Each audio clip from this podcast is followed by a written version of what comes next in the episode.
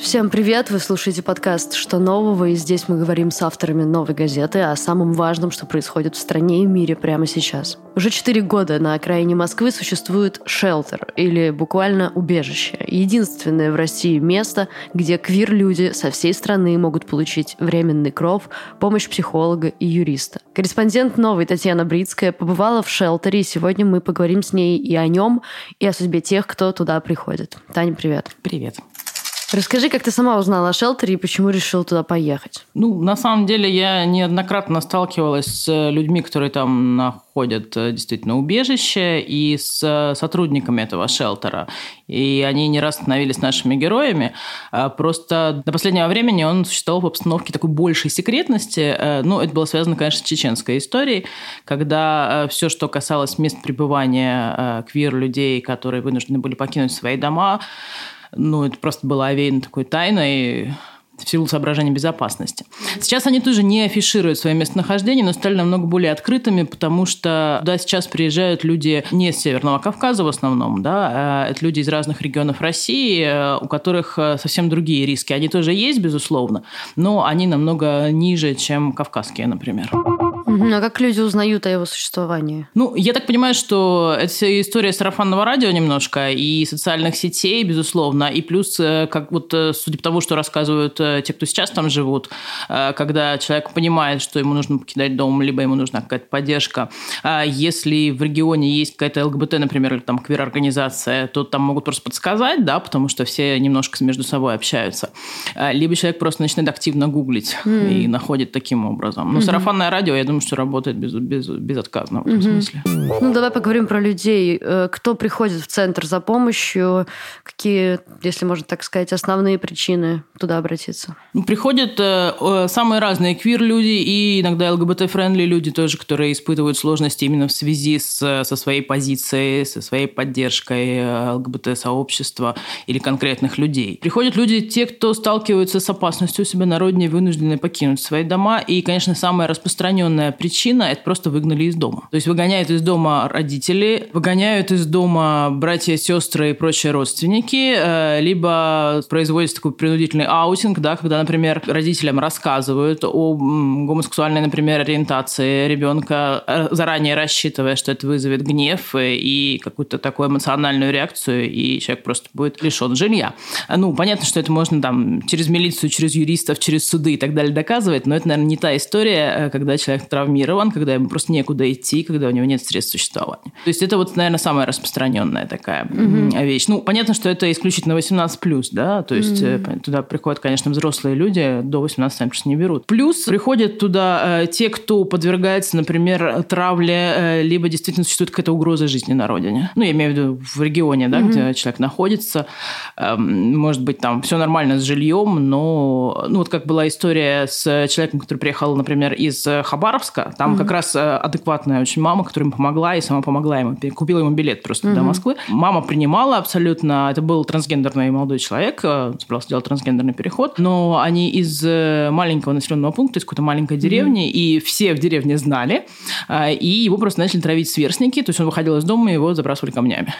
И мама поняла, что единственное спасение для ребенка, у нее там больших каких-то ресурсов не было, а, она не могла там отправить его учиться, еще куда-то, хотя он хотел, конечно, учиться, но человек не может выйти из дома, тут, наверное, mm-hmm. другие проблемы на переднем плане. Ну вот она собрала все, что было, купила билет до Москвы человеку и сама нашла ему это убежище. Кроме того, приходят туда люди с просто психологическими проблемами, с юридическими проблемами, ну, все они так или иначе принадлежат э, к квир-сообществу, да, ЛГБТ-комьюнити. И э, отдельная такая категория – это трансгендерные люди, у которых, может быть, нет такого количества там, каких-то проблем, от которых надо спасать немедленно, но они приезжают в Москву на комиссию для трансгендерного перехода, да, mm-hmm. комиссия, которая человек проходит, прежде чем э, получит разрешение на смену документов, на смену паспортного пола в документах, и, может быть, дальнейшей коррекции пола, если она ему нужна. Не во всех регионах есть такие комиссии, и большинство людей приезжает в Москву, и это просто очень дорого, и человек там собрал все, что у него было там, для того, чтобы заплатить э, за саму эту медицинскую услугу, да, медицинскую процедуру, но нужно месяц или полтора при этом жить в Москве, mm-hmm. и нету бюджета на это. И тогда тоже можно приехать туда и пожить там это время они дадут, дадут кров просто, mm-hmm. чтобы человек смог решить свои проблемы, потом уехать. Э, насколько я понимаю, и как говорят сотрудники э, шелтера, а это в основном персонал московского комьюнити-центра, э, они говорят, что из тех заявок, которые им приходят, заявок достаточно много, они примерно треть отсекают и отказывают людям, вынуждены отказать, просто в силу того, что ну, либо это не к ним, не по адресу, например, ищут любую правозащитную организацию, не связанную, например, с ЛГБТ, просто не знают, куда обратиться, да, подсказывают. А, либо, если проблема, ну, настолько тяжела, что ее за полтора месяца просто не решить. Потому что это действительно всего 14 мест на всю страну. Вот да, я хотела спросить, что происходит с теми, кому не хватает места, например? Ну, как правило, либо они нам смотрят по э, серьезности проблемы, то есть mm если нету экстренной нужды в том, чтобы человека немедленно там эвакуировать из дома, да, и так далее, ему есть где жить, в конце концов, и его там не убивают, то либо просто подождать, когда освободится освободится место, либо перенаправляют в другие организации, если это, опять же, не связано с тем, что нужно именно кров. Если нужна психологическая или юридическая помощь, ее, в конце концов, можно получить либо дистанционно, либо в своем же регионе при помощи других правозащитных организаций. То есть, если вопрос не стоит именно о том, что экстренно нужен кров, то вопрос решается как-то по-другому. Э, я спрашивала, а что насчет совсем тяжелых историй? И вот директорка Московского комьюнити-центра Татьяна Винниченко она с такой достаточно большой болью мне ответила, что мы не можем себе позволить принять человека, зная заранее, что мы не поможем ему, и потом там через полтора месяца выгнать на улицу. Это невозможно. Мы не можем брать на себя такую ответственность. Поэтому, если история долгая, значит, мы как-то по-другому пытаемся помочь, по-другому пытаемся ее решить. Угу. Ну, на самом деле, бывают э, исключения из э, любых правил. И бывает, что люди живут э, и задерживаются там, но это действительно должно быть, ну, должна быть совершенно экстремальная ситуация для этого. В твоем тексте очень много трогательных и страшных историй жителей шелтера. Э, мы обязательно дадим ссылку в описании подкаста на текст, на материал.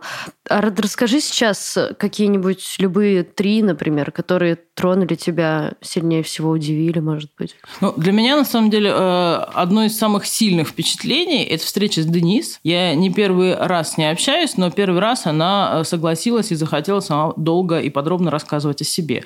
Денис – трансгендерная женщина из Дагестана, и это само по себе, мне кажется, ну, непередаваемо тяжело, и очень трудно себе представить, как родиться не в своем теле, а при этом живя на Северном Кавказе. И удивительно сильная э, девочка, удивительно сильный человек. Во-первых, потому что действительно, мне кажется, нужно иметь огромную внутреннюю силу, чтобы вот так вот откровенно и честно рассказывать весь тот ужас, который с тобой происходил, и заново его переживать. И она говорит, что она рассказывает э, не так давно, и ей всегда это трудно, но она приняла решение, что она должна помогать людям, которые находятся в подобных ситуациях. И для этого нужно знать, что проблема решаема. И для этого нужно свой опыт рассказывать, чтобы кто-то услышал, кому-то это помогло, и кто-то понял, куда обращаться просто и что делать. Денис родилась в э, мужском теле. Денис достаточно рано поняла свою гендерную идентичность э, и пыталась рассказать об этом родным и родные ее не приняли. Ну, точнее, там часть семьи более-менее лояльно к этому относится, а мама, например, не приняла и не приняла крайне агрессивно.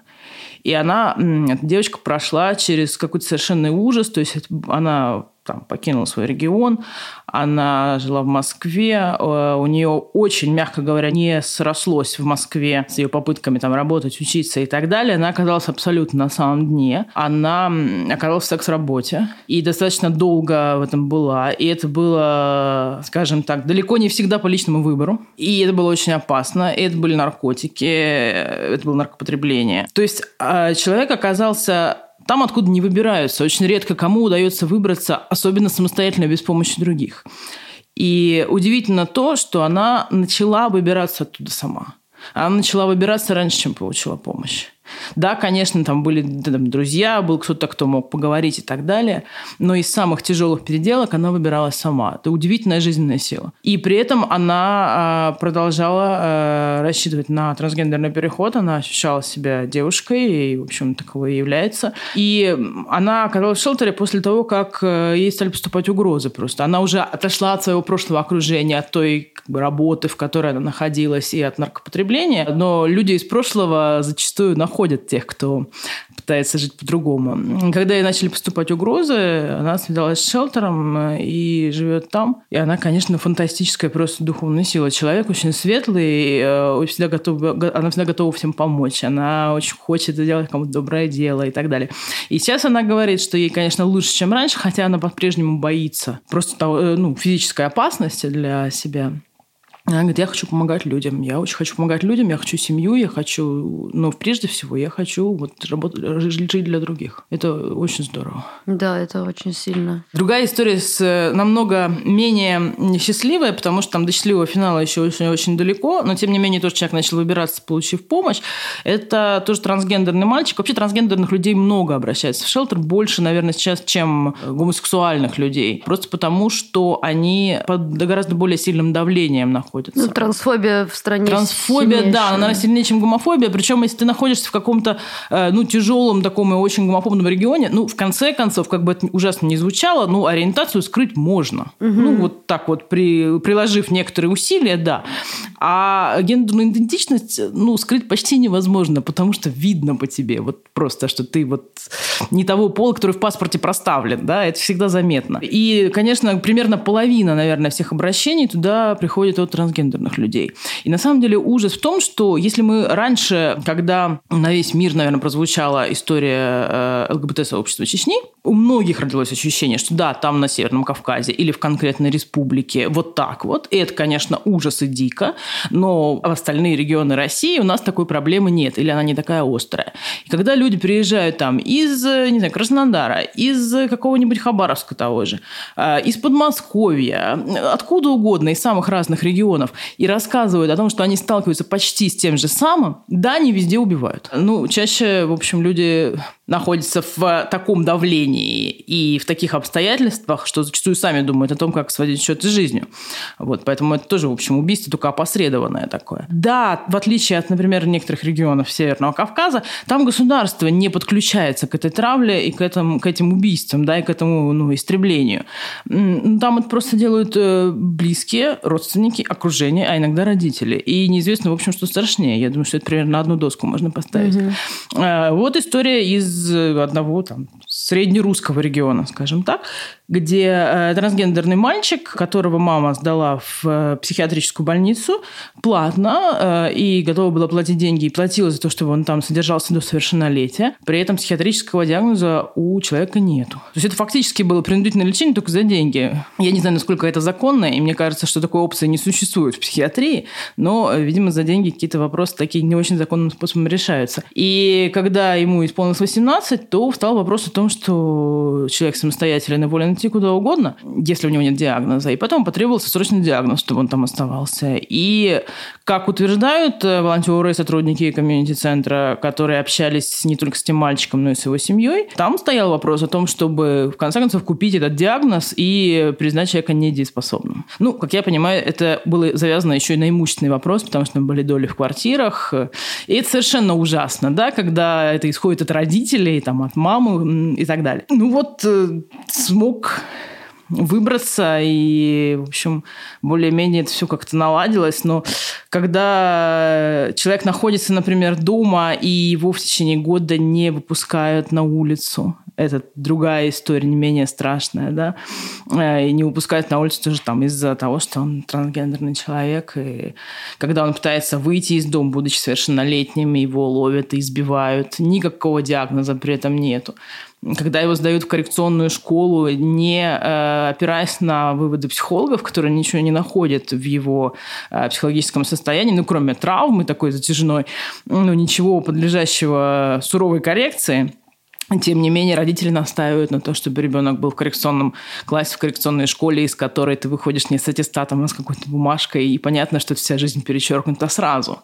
Для меня, конечно, это были очень страшные истории, потому что всегда хочется верить, что э, мы немножко другие. Я думаю, что вот все, что я писала и все, что я рассказывала в этом тексте, это было не про условных геев, это было не про ЛГБТ, это было не про квир-сообщество, это про наше общество и про то, что, в общем, человек может сделать с человеком. И это очень страшно, на самом деле. Как-то вот очень жаль, что всего 14 мест на всю страну, где можно спасаться, где можно найти приют и помощь. Очень хочется, чтобы этого было больше, хотя я не знаю вообще, как выживают такие места в условиях вот. Э, такой, да, гомофобия очень активно расцветающей Я как раз стране. и хотела спросить, как и чьими усилиями вообще и появилось, и развивается, существует такое место? Ну, это, это место появилось э, благодаря неправильное слово, но в результате чеченской истории, конечно же, когда очень много народу просто просто вынуждено было находиться в Москве, э, и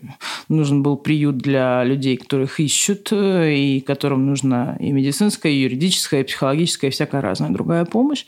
И это место должно было быть тайным. Вот тогда появился этот шелтер. Э, сотрудники говорят, что его там за 4 дня нашли, буквально за 4 дня там купили какие-то кровати и а кто там это людей. все финансирует? Ну, это донейшены, конечно, угу. да, то есть это пожертвование. Это было очень рискованно, потому что там дважды его полностью эвакуировали эвакуировали, потому что приезжали люди и говорили, не здесь ли, не у вас ли. Ну, тем не менее. То есть, получилось в результате чеченской истории, когда она немножко пошла на спад, или, может быть, пошла каким-то другим путем, не знаю. А, они просто продолжили работать и вот стали принимать людей со всей страны. И вот Татьяна Ниченко, директорка, она говорит, что они очень давно хотели открыть шелтер. Mm. Очень давно, потому, еще до Чечни. Потому что было понятно, что люди сталкиваются с проблемами, и что им очень часто нужна помощь, и им просто нужен кров зачастую зачастую, там, на несколько дней еще как-то. Но это все было просто очень сложно и финансово, mm-hmm. и организационно, и этим надо заниматься. Mm-hmm. Вот. Ну, а вот тут так все сложилось, что когда случилась э, Чечня, когда случились э, чеченские вот эти ЛГБТ-истории, то, наверное, и мир, и люди и, там в России вдруг э, поняли и поверили в то, что они раньше не хотели верить. Мы же не хотим верить в то, что слишком страшно для нашей психики. Это же такой защитный механизм. Поэтому мы не, не можем поверить, что где-то вот так. Когда э, случилась Чечня, и когда все стало очевидно, доказано и документировано, э, не верить, ну, просто стало дальше невозможно. Поэтому, наверное, и, там, ну, и пожертвования появились и так далее, и все-таки получилось это место. Планируется ли какое-то расширение? Ну, пока нет, потому что это просто очень дорого. Просто очень хотелось бы, чтобы это было не только в Москве, а в других регионах тоже. Потому mm-hmm. что человек, который живет где-нибудь на Дальнем Востоке, намного вероятнее и проще ему получить помощь у себя в регионе, чем ехать через всю страну. Mm-hmm. Это просто иногда опасно, а иногда просто очень дорого. Ну вот сейчас я думаю, что мы сталкиваемся с таким как бы историей неверия 2.0, когда опять включаются такие защитные механизмы психики. Я после того, как у меня вышел текст, общалась со многими своими коллегами из разных регионов, и достаточно часто э, слышала, что этого не может быть. Ну, не в смысле, что мы тебе не верим, mm-hmm. но там, это не объективно, так не может быть. Э, может быть, вторая сторона тоже по-своему права. Ну, мне, может быть, э, я очень субъективна, но я, мне трудно представить, что я могла признать правоту человека, например, который там уничтожает психологически своего ребенка. Я думаю, что это все-таки садизм, и э, ну, невозможно быть там святей Папы Римского, невозможно оправдывать то, что оправдывать нельзя. И не нужно, наверное. То есть жертва есть всегда жертва, и если мы начинаем искать правоту в мучителях, у мучителей, то мы вступаем, знаешь, на, на ту же самую дорожку, когда говорят о жертвах домашнего насилия, там сама виновата. А что не разошлись? А можно было уйти? Наверное, да. Но так нельзя. Потому что жертва всегда жертва. Нужно сначала помочь и спасти, да. Вот. Э, ребята, которые делают э, этот шелтер, они как раз про то, чтобы помочь и спасти. Спасибо тебе огромное, Таня. Был очень интересный разговор. С вами был подкаст «Что нового?» и я его ведущая Надежда Юрова. Мы делаем этот подкаст вместе с редактором Арнольдом Хачатуровым и звукорежиссером Денисом Никулиным. Слушайте нас на всех платформах для подкастов CastBox, SoundCloud, Apple подкасты, Google подкасты, ВКонтакте и Яндекс Музыка. Ставьте лайки, пишите комментарии, тогда больше людей о нас узнают. Спасибо, что дослушали. До встречи.